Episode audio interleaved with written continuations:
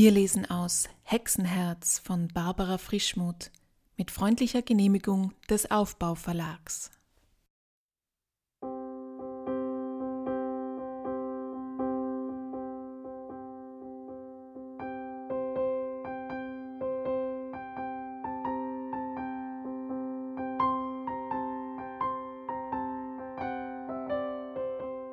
Hexenherz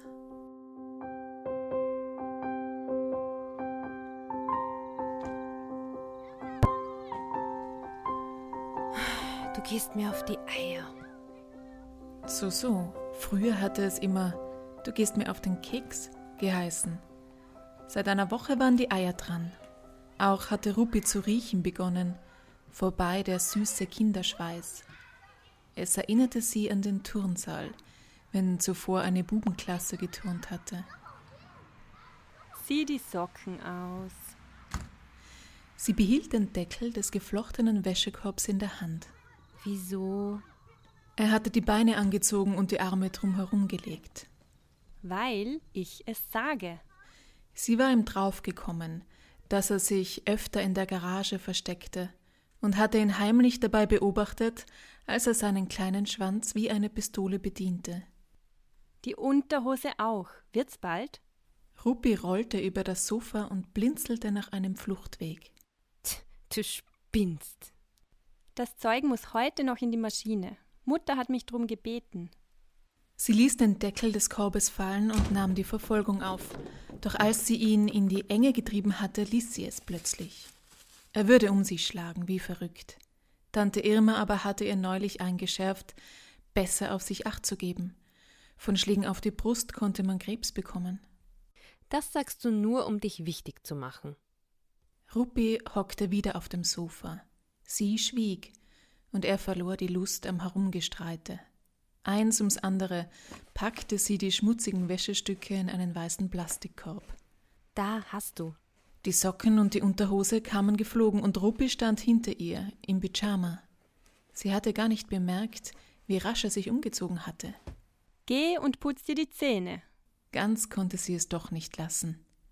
Auf die Eier, grunzte er. Schlicht und einfach auf die Eier. Angeber.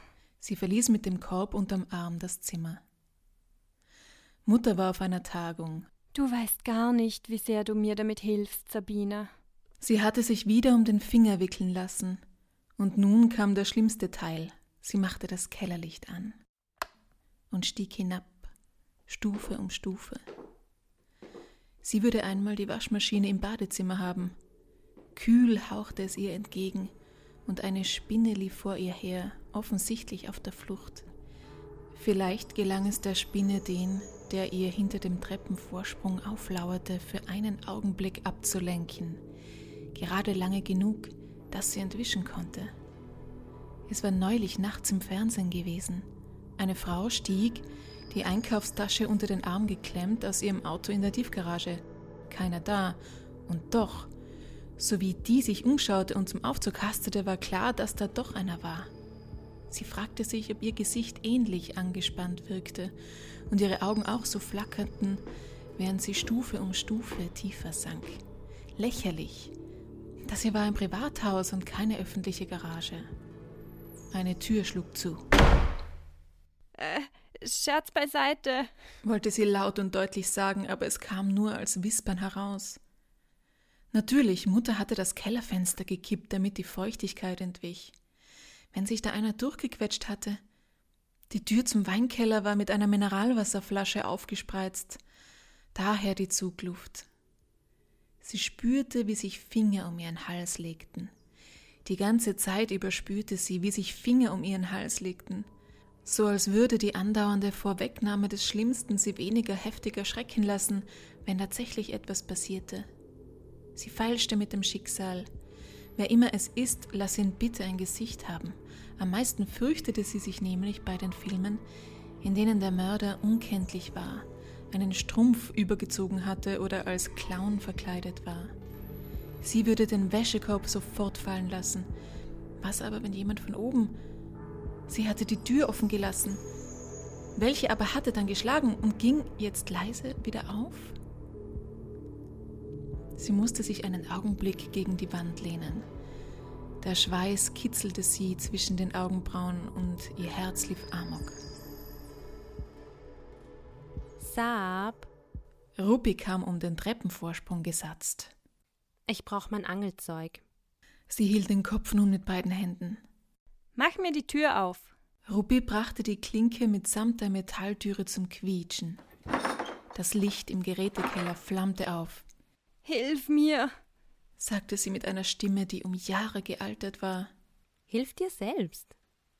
Rupi kramte zwischen den Skiern, während sie die Wäsche in die Maschine stopfte. Etwas fiel von einem Heizungsrohr. Sie erschraken beide.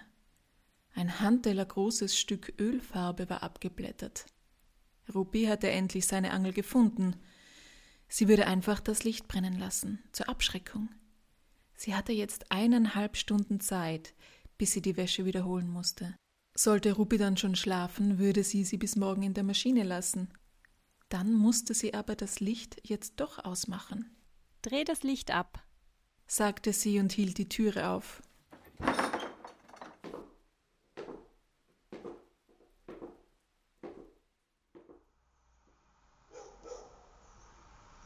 Sie war sie, einzig und allein sie, Sabina. Sie sah nur, was sie mit eigenen Augen sah, und niemand konnte in ihren Kopf hineinschauen. Die Terrassensteine gaben Wärme ab, und ein langer letzter Strahl lag breit und golden auf der Schräge zum Steingarten, der nicht mehr als eine kleine Böschung war.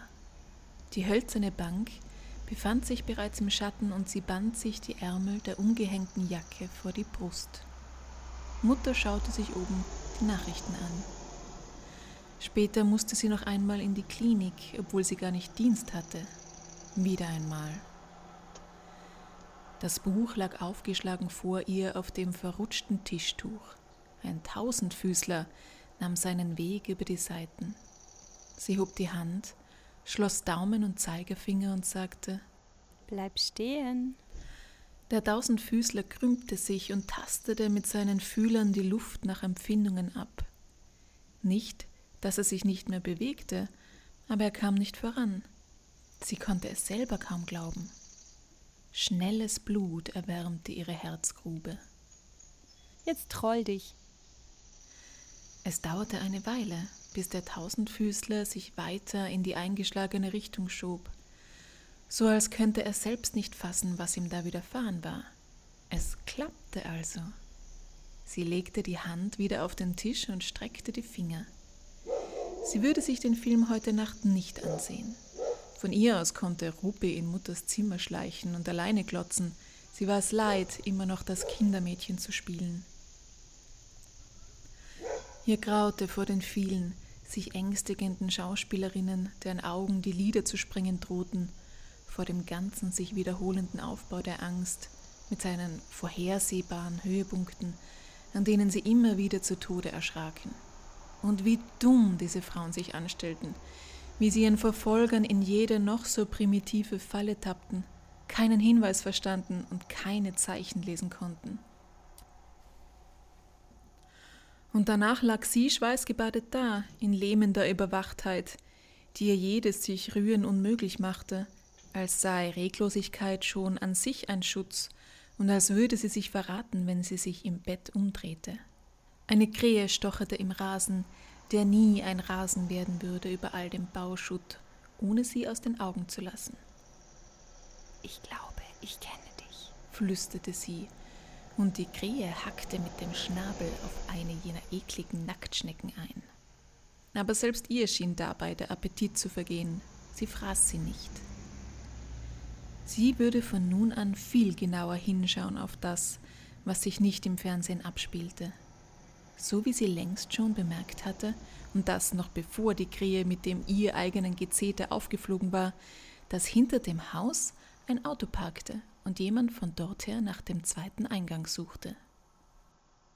Die Bank war nun vollkommen im Schatten, und sie beobachtete, wie vorsichtig der Mann sich auf den Kücheneingang zubewegte, in dessen verlängerter Achse sie saß. Er bückte sich nach einem Stein. Das sollte wohl eine Überraschung werden, und versuchte ihn ans Fenster im oberen Stock zu werfen, hinter dem das blau-weiße Licht des Fernsehers hin und her sprang, traf aber nur den Rahmen. Es rührte sich nichts. Ihre Mundwinkel dehnten sich zu einer Art Grinsen, bevor sie plötzlich Sie wünschen? rief. Sie konnte ganz genau sehen, wie es den Mann herumriss, und es erfüllte sie mit unendlicher Genugtuung, auch wenn er sich gleich wieder zu fassen schien. Ich suche Frau Dr. Arndt. Wahrscheinlich hatte Mutter ihm eingeschärft, nicht die ganze Familie aufzuscheuchen, wenn er sie abholen kam. Oder sie hatte ihm noch gar nicht erzählt, dass sie Kinder hatte, die überall im und um das Haus herum anzutreffen sein würden. Sie deutete nach drinnen. Erster Stock, zweite Türe links. Und konnte es sich nicht verkneifen, ihm hinterher zu rufen. Aber die Ambulanz ist in der Käfergasse. Die Krähe war noch einmal zurückgekommen, so als habe sie etwas vergessen. Oder ging es um einen letzten Blick des Einverständnisses? Jedenfalls zwinkerte sie der Krähe zu, und sie hätte schwören mögen, dass die nickte, diesmal ohne dabei eine Schnecke zu durchbohren. Etwas in ihrem Inneren nahm Gestalt an. Es war wie eine Herzstärkung.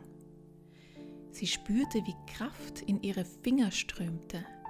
Am wichtigsten war die Aufmerksamkeit, sehen, was andere nicht sahen. Saab? Ruby hatte in der Küche Licht gemacht. Er streckte den Kopf zur Türe heraus. Bist du da wo? Sie machte Huh. aber Ruby erschrak nicht. Er wusste, dass sie gerne hier saß, geschützt und doch mit vollem Überblick. Ich habe meinen Geldbeutel verloren. Er kam mehr gefühlsmäßig auf sie zu, als dass er sie sah. Was für einen Geldbeutel. Eine richtige Brieftasche. Jakob und ich haben getauscht. Ich habe ihm meinen Floating Ball dafür gegeben. Es ist alles drinnen. Ausweis, Impfpass, Taschengeld. Er setzte sich neben sie und suchte ihren Blick. Und du hast keine Ahnung, wo er sein könnte? Er schnitt eine Grimasse. Würde ich dich sonst anjaulen? Sie hob wieder die Hand und schloss Daumen mit Zeigefinger. Halt die Luft an. Ich muss mich konzentrieren. Sie setzte sich ganz gerade hin und schloss die Augen. Davor hatte sie noch Rubis verdutztes Gesicht zur Kenntnis genommen, Dein Geldbeutel, dein Geldbeutel, murmelte sie. dein Geldbeutel, dein Geldbeutel. Hm. Befindet sich unterm Schrank. Er ist aus deiner Hosentasche dorthin gerutscht, als du die alten Jeans auf den Boden geknallt hast, anstatt sie auf den Stuhl zu legen. Verarschst du mich? Ruby starrte ungläubig in ihre langsam sich öffnenden Augen. Wenn es mein Geldbeutel wäre, würde ich schleunigst nachsehen, bevor er ans Auswandern denkt. Ruby ließ die Funken auf dem Kies stieben. Kurze Zeit später hörte sie sein Triumphgeheul. Ihre Mundwinkel reichten nun bald um den ganzen Kopf. Das, was in ihr Gestalt angenommen hatte, lehnte sich befriedigt zurück. Und das war erst der Anfang. Kannst du hell sehen? Ruby keuchte, so schnell war er hinauf und wieder heruntergelaufen. Sie schaute ihm voll ins Gesicht. Zweifelst du daran? Blöd, Frau. Hellsehen gibt's nicht. Du hast es erraten. Er fingerte sämtliche Fächer der Brieftasche durch, ob nicht doch etwas fehlte. Sie hatte es nicht nötig, etwas zu erwidern. Es war nun vollkommen dunkel hier draußen, Ich sehe sagte sie wieder mit geschlossenen Augen. einen Mann in Mutters Zimmer. Er steht hinter ihr und legt gerade den Arm um ihren Hals. Sie hat den Fernseher abgedreht. Ah, bist du übergeschnappt? Ruppi machte mit der Faust ein paar Umdrehungen auf seinem Hirn. Aber als er aufschaute, war da wirklich kein Fernsehlicht mehr im Fenster. Ruppi rückte ein wenig von ihr ab.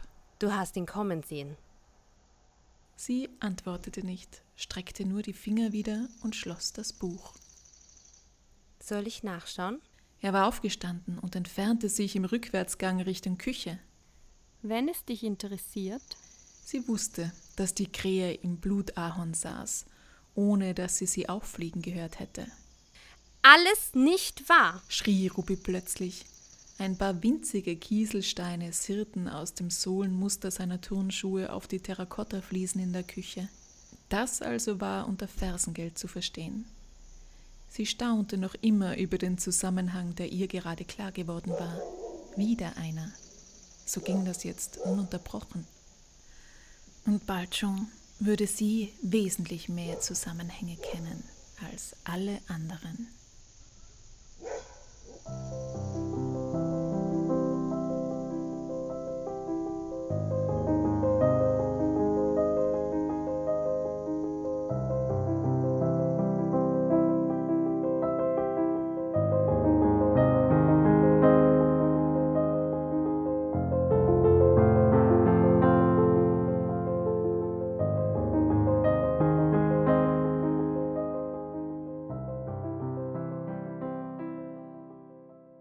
Podcasten ist schon recht viel Arbeit.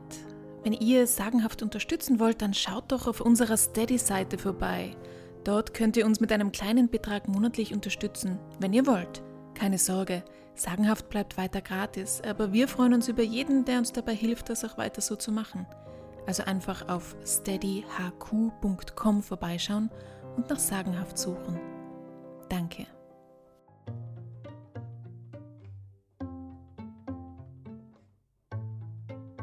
Es haben gelesen Sabrina als Erzählerin und Stephanie und unsere sagenhafte Gastleserin Rebecca als Stimmen.